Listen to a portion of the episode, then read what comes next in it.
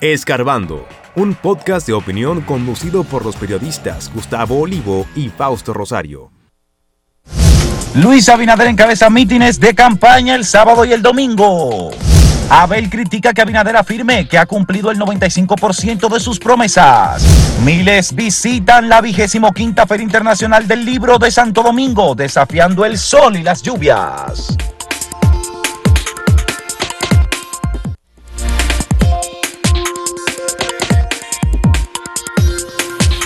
En la precampaña del Partido Revolucionario Moderno, el presidente de la República, Luis Abinader, salió este fin de semana, el sábado, hizo su primer encuentro con simpatizantes bajo techo en el pabellón del Este, de voleibol del Este, y fue un meeting con la asistencia de mucha gente, como se esperaba, porque siendo el presidente de la República, y siendo también el líder del Partido Revolucionario Moderno, eh, luce que eh, todos los, todas las fuerzas internas del Partido Revolucionario Moderno están inclinadas para apoyar al presidente Luis Abinader. Y allí no se gritaba la selección de Luis Abinader para postularlo como candidato presidencial nuevamente, Gustavo. De lo que se hacía era postular cuatro años más y el presidente produjo un discurso con una reflexión sobre lo que significa el cambio y lo que ha hecho su administración, su gobierno, su dedicatoria, su compromiso y el hecho de que el país no puede de ninguna manera, bajo ninguna circunstancia, volver atrás. Porque eso sería la opacidad, eso sería la corrupción, eso sería el retroceso y dice que el cambio tiene que seguir y va a seguir. De manera que es un discurso en el que el presidente Luis Abinader comenzó a responder las críticas de los partidos eh, de oposición. Bueno, el... Eh, tanto por parte de Abel Martínez, el candidato del Partido de la Liberación Dominicana, como por parte de Leonel Fernández, el candidato del Partido Fuerza del Pueblo. Bueno, eh, hay que entender que la, la, política, en cierto modo, muchos dicen que es una especie de guerra, ¿no? Y la guerra se ganan ganando batallas o peleando esas batallas. La oposición vende un relato y el gobierno vende también su relato. En este caso, lo que hemos visto es al presidente político defendiendo su labor de gobierno, como es lógico, y respondiendo, contestando las críticas de la oposición. Eh, el presidente ha pasado a tomar la, cabeza, el liderazgo de la campaña del PRM que hasta el momento, porque hay unos procesos institucionales que hay que llenar, hay tres aspirantes que son el presidente Abinader, está Ramón Alburquerque, el ingeniero Alburquerque, y Guido Gómez Mazara.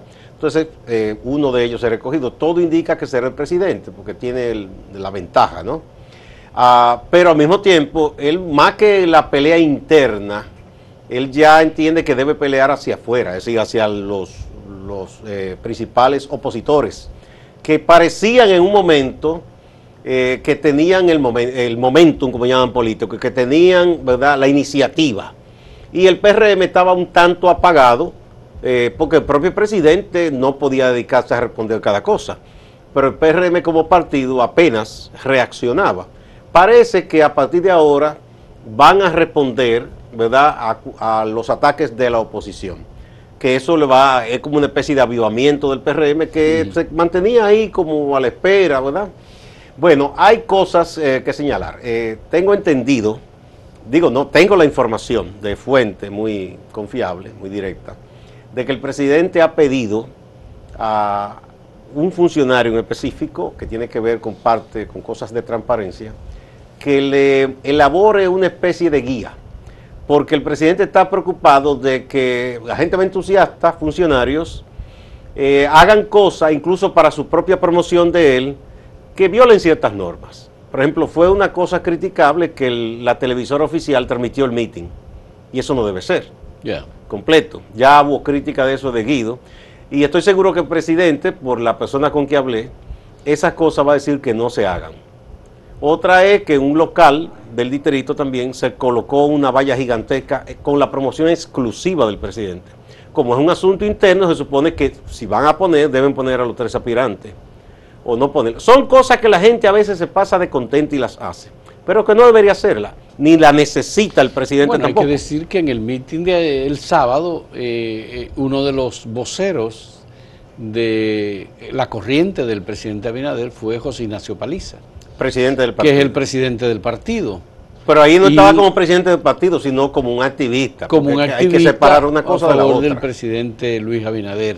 Por supuesto, claro, eh, José Ignacio Paliza es el ministro administrativo de la presidencia. Sí, pero ahí estaba como activista. Y son las cosas que aparecen tontas, pero como el presidente se ha esforzado y es una de las de la, de las fortalezas de su relato político, que él ha hecho un esfuerzo por fortalecer lo institucional, esas, eh, eso- e- esos pequeños detalles deben cuidarse mucho. Y el equipo del presidente debe ayudar a que eso se cumpla. Porque eh, no le da armas ni a sus competidores internos ni a sus antagonistas externos, eh, pasándose de contento porque al presidente no le hacía falta eh, que la televisora oficial transmitiera en vivo ese discurso. Bueno, bueno este, este hecho o estos dos hechos, la participación del presidente encabezando sendas actividades sábado y domingo de promoción de sus aspiraciones presidenciales, eh, están precedidas de una participación del presidente en los medios del Grupo Corripio, donde dijo que tenía mucha presión de la militancia de su partido y del equipo que le acompaña en este proceso eh, para salir a la calle. Que Claro, ya él no podía esperar la- más. Regularmente los procesos de reelección, no, o regularmente no, siempre, no son personales. Es decir, está el- la persona que el grupo entiende o el partido que encarna la popularidad y el atractivo, pero hay otros en ese equipo que quieren continuar también. Es decir, es- eso es así siempre. Bueno, entonces, en este caso, el presidente Luis Abinader eh, está en la campaña, tiene que responder políticamente los ataques. Hay algunos ataques que comienzan a reiterarse. Por ejemplo, hoy aparece en Diario Libre una entrevista que le hace el grupo Diario Libre eh, a- al expresidente de la República, Leonel Fernández. Y por cierto, aparece Inés Aispun, que es quien redacta el texto. Aparece Aníbal de Castro, presidente de la editorial Diario Libre. Y aparece Fran Rainieri, el propietario, nuevo propietario. Sí, es, de es Diario una- Libre. es- es muy institucional En- todo eso. como lo Entonces, recibieron. Leonel, ¿qué dice Leonel Fernández? Que él entiende que este es un gobierno que está dedicado a favorecer a los ricos. Y que él no haría algo así jamás. Pero ese es el chiste. no, pero esa es la... el profesor, inte- Entonces, el profesor claro, inteligente y sabe que... Leonel está recuperando un poco la idea de los popis y los guaguaguá, como se dijo en algún momento para atacar al gobierno, que era un gobierno de los ricos. Y entonces, obviamente, que ese es un, ren- un- un- un renglón político en el que se va a apoyar la oposición para atacar al presidente. Bueno, yo supongo que ellos van a expulsar a medios, eh, a, a medio comité político central de esos partidos, porque ahí sí hay millonarios. Y millonarios que se hicieron a, a la carrera. O sea, es una cosa, eso es una tontería, eso de que de pop y guau, guau, guau, porque dime tú. Vamos a poner el partido de Leonel Fernández. Pero, pero El- Leonel se refiere a gobernar para los ricos. Bien, pero yo te voy a decir una cosa. El hijo del presidente es un popi o un guaguaguá. En esa jerigonza que usan ahora. No, porque Leonel es de Villajuana. Ah, no, él nació en Villajuana, pero su hijo no nació Por cierto, el fin de semana se casó Nicole, la hija de Leonel. con el eh, eh, pelotero eh, eh, Pujol. Muy bien, Albert Pujols. muy bien, ojalá que les vaya bien. Él, ella es guau, guau, guau. No, esos niños ya no son. Entonces, pero, pero bueno, esa es su familia. Pero yo te pongo. No, no, no. El amigo Rafael Paz, que es uno de los que aspira a uno de los puestos principales. Fue secretario ejecutivo del CONEP. No, y además no viene de, no viene de un hogar pobre. o sea, No, pero- no, vive en un, no vive en un lugar pobre. o sea, esa es una tontería, que eso no tiene sentido. Pero en se este trata tiempo. de la política y de la adopción de decisiones Bueno, pero habría que revisar las decisiones que se tomaron y a cuáles grupos se favorecieron, porque esas son tonterías que no, eso, eso es un, eso es un relato. Pero bueno, es tratar- un argumento en una campaña electoral. Exacto, eso, Eso no es, tiene, eso el, es. el político ensaya fórmulas y las repite como un actor. Eso no, no es que usted va a suscribirle todo ni al presidente ni a la oposición. Hay que colocarse un poco a la distancia en eso. Ahora la gente más vehemente le cree todo a sus líderes. Vamos a ver. Bueno, hay, por supuesto. Tenemos que ir a la pausa, pausa. Sí, fíjate, hay gente que está dispuesta al sacrificio. Hubo lluvia el fin de semana y hubo manifestaciones políticas y hubo gente que estuvo bajo la lluvia en, en, No, en pero el en- eso no- eso no- encandilamiento Eso político no es sacrificio. del discurso. Eso es una fiesta, eso es una cosa que...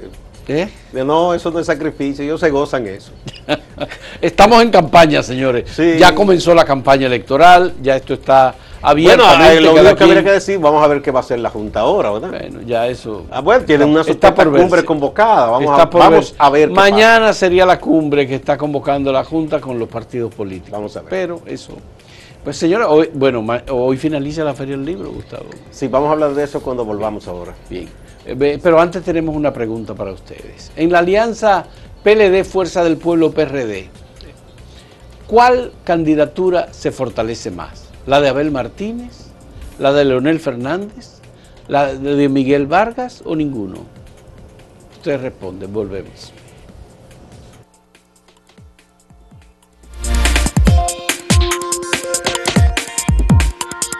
Si quieres anunciarte en este podcast, escríbenos a podcast.acentotv.de.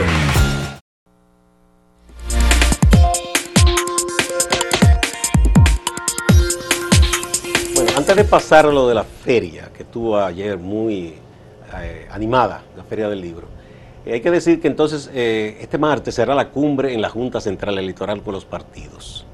Vamos a ver qué pasa, porque ya todo el mundo está lanzado a la calle. Yo le diría, les diría a los partidos pequeños que no están haciendo eso, campaña etcétera, que también lo hagan, que no se queden claro. atrás. Porque ¿qué van a hacer? O sea, todo el mundo está haciendo mítines, concentraciones, marchas. Entonces que ellos tampoco se queden atrás. Vamos a ver qué plantea la Junta con los partidos, que, que a mí me luce una cosa rarísima, porque el órgano que tiene la autoridad va como a conciliar si actúa o no actúa, o sobre qué base actúa, o qué se puede o no se puede, cuando ya existen las leyes que están ahí.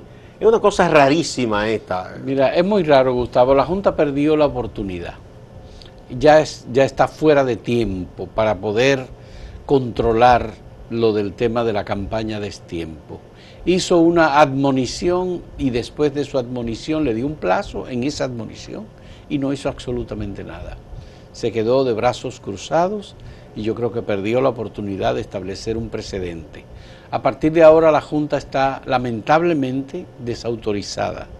La Junta no tiene autoridad moral ni autoridad legal para establecer controles en la campaña electoral. como la, la fortaleza, la garra. Los partidos de oposición, principalmente Fuerza del Pueblo y PLD, le doblaron el pulso. Sencillamente. Bueno, vamos Eso a ver entonces qué ocurre mañana. otra. Mira, Porque eh, ¿qué otra cosa puede hacer la Junta? A partir de ahora.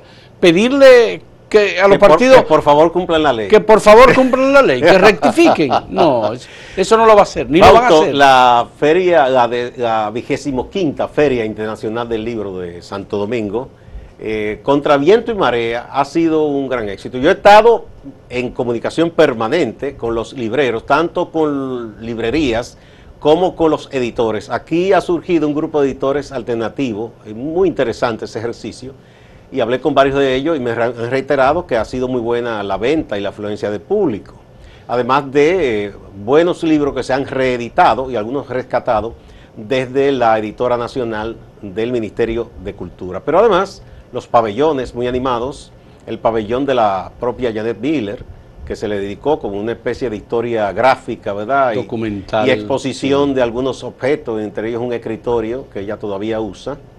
Eh, todo eso muy bien organizado. Ahí estuvo la amiga Ilonka Nacidí en esa parte, ¿no? Que es una gran historiadora de la literatura, sobre todo femenina de República Dominicana. Hay una edición que se hizo, que tuvo a cargo del propio Rey Andújar, de Escalera para Electra, de Aida Aida Cartagena, Cartagena, que es un libro fundamental en la literatura dominicana. Eh, hubo muchas lluvias ayer y a pesar de eso hubo una afluencia grande. Yo estuve hasta la noche, hasta el cierre, Sí. anoche. Sí. Mucha gente. Hoy ya eh, habrá otros actos. Hoy es el día oficial de cierre porque recuerden que se pospuso un día el- la apertura de la feria por aquello de la tormenta Franklin. Sí. Bueno, Gustavo, ayer yo tuve también la oportunidad de pasar prácticamente el día en la Feria del Libro y sigue siendo un acontecimiento. Uno, se, uno dice, pero ¿y qué pasó en el pasado, en las anteriores ferias que no imaginaron que podría hacerse de este modo utilizando los espacios ya construidos en la feria? Además de la combinación que hubo en esta ocasión con la Bienal de Artes Visuales y el, Museo de Arte Mira, la Bienal que alguien podría decir que, no es para un público especializado, era una fila tremenda para entrar. Una fiesta, Gustavo, realmente algo impresionante. Además de que la gente va a los galpones y esos galpones están llenos de libros, de autores, de actividades culturales, de muestras de tecnología. En la cinemateca hubo actividad también. Puede llover o puede hacer calor, pero como quiera estás protegido, no te mojas, eh, hay aire acondicionado en los lugares. Ayer se sentía un poco de calor porque la gente tuvo que entrar debido a la lluvia, pero aún así todo fue muy animado. Muy, eh, los, que estaban exponiendo dentro de la Biblioteca Nacional, eh, una afluencia de público extraordinaria. También, también estuve en la Biblioteca Nacional, en donde está el pabellón de los autores dominicanos, en donde hay varias fundaciones, instituciones. Allí estaban se estaban vendiendo los libros eh, de la Fundación Fernández Domínguez, ahí estaban muy cerca los libros de Hanle Herman que se estaban vendiendo, habían libros de los testigos de Jehová y de otras instituciones. Y miren, y libros en, la, en la de que ha editado la propia biblioteca, ya sea fruto de concursos, esos libros estaban a, precios prácticamente simbólicos, igual que los de la eh, editora nacional. Aprovechen, todavía hoy pueden ir todavía y adquirir esos libros. Además, lo que dijo Rey, que si alguien va a comprar para donar, se lo dan el doble. Ya. Es decir, si tú vas a gastar dos mil pesos en libro para donar, te van a dar el valor de, cuatro mil pesos. Eso es interesantísimo. Sí, bueno, hay que, hay que felicitar, Gustavo, a los organizadores de la Feria del Libro. Ha sido una Feria del Libro muy distinta, pero además propositiva, eh, integradora. Y me duele porque hubo gente muy buena que convocó a un boicot. No se dio el boicot. Es el derecho de ellos de que no asistieran o no fueran, pero no, eso fracasó ese llamado porque yo creo que la gente ama esto. Y es, es el único momento en el año en que la gente tiene ese contacto con el libro.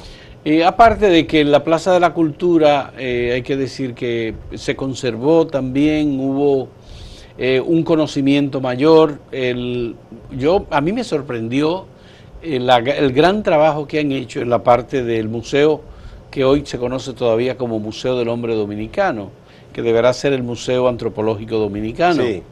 Eh, el, trabajo que se hizo también en el Museo de Historia y Geografía, eh, las exposiciones que hay en cada uno de los niveles, las plantas. Eh, la Bienal es un espectáculo impresionante. Pero sobre todo, Fausto, que se evitó todos esos ventorrillos que se hacían antes, que eran esas casetas improvisadas y entonces el, luego todo eso se lanzaba mucha basura. Ha quedado mucho mejor ahora. Yo creo que no va a ser tan forzoso el trabajo después de limpieza, porque no se ha visto esos montones de basura. Se ha cuidado esa parte. Esos Todavía quedan algunas galpones climatizados es mucho más fácil para el visitante. Todavía quedan eh, algunas actividades en el día de hoy. Incluso creo que este fin de semana llegaron unos escritores que están vinculados con la Academia Dominicana de la Historia. Eh, Genaro Rodríguez, por ejemplo, que es un historiador dominicano que trabaja en el Archivo de Sevilla, en el Archivo General de Indias, en Sevilla. Eh, Esteban Mira Caballo, que es un historiador español que viene también al Archivo General de la Nación, vinculado con la puesta, con la Feria del Libro y a poner a circular libros eh, de gran interés para la historia de nuestro país. De manera que felicitamos a los organizadores de la feria, a, Joan Ferrer, el director de la feria, a Rey Andújar, que estuvo en la coordinación de la ¿eh? Ángel Hernández como editora, a la ministra de Cultura, eh, Germán, que fue la que se tomó la autorización para la organización de la Feria del Libro. Voy a decir una, yo sueño, es un sueño nada más, una utopía casi, con que un día se deje la tirantez que si hace algo a alguien que le tocó en un momento estar dirigiendo ese ministerio o esa feria, nada, si usted no le gusta, usted no va, pero dejemos eso de descalificar al otro. Es un país tan pequeño que nos hace falta mejor que todos nos unamos y, tratemos de impulsar la cultura, el libro hacia un fin, en vez de estarnos peleando uno, con otro. Así es, bien. Gustavo, vamos a repetir la pregunta que tenemos. Sí, cómo no. El sondeíto de hoy es de nuevo relativo a la alianza que se llama Rescate RD. En esa alianza del PLD, de Fuerza del Pueblo y del PRD, ¿cuál candidatura de esas tres se fortalece más? De los tres eh, que están en esos partidos, la de Abel Martínez en el PLD, Leonel Fernández en Fuerza del Pueblo y Miguel Vargas en el PRD. ¿Cuál de ellos o ninguno?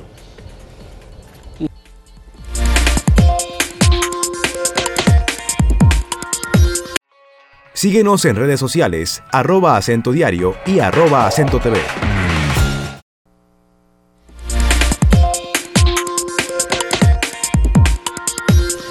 Bueno, señores, tenemos una pequeña dificultad con los datos que hemos recibido. Solamente vamos a ofrecer los datos de YouTube, que es donde apareció correctamente eh, la, información. De manera que pedimos disculpas. En esta pregunta, eh, en la alianza PLD, Fuerza del Pueblo, PRD, ¿cuál candidatura se fortalece más? Y solamente tenemos la respuesta a través de YouTube.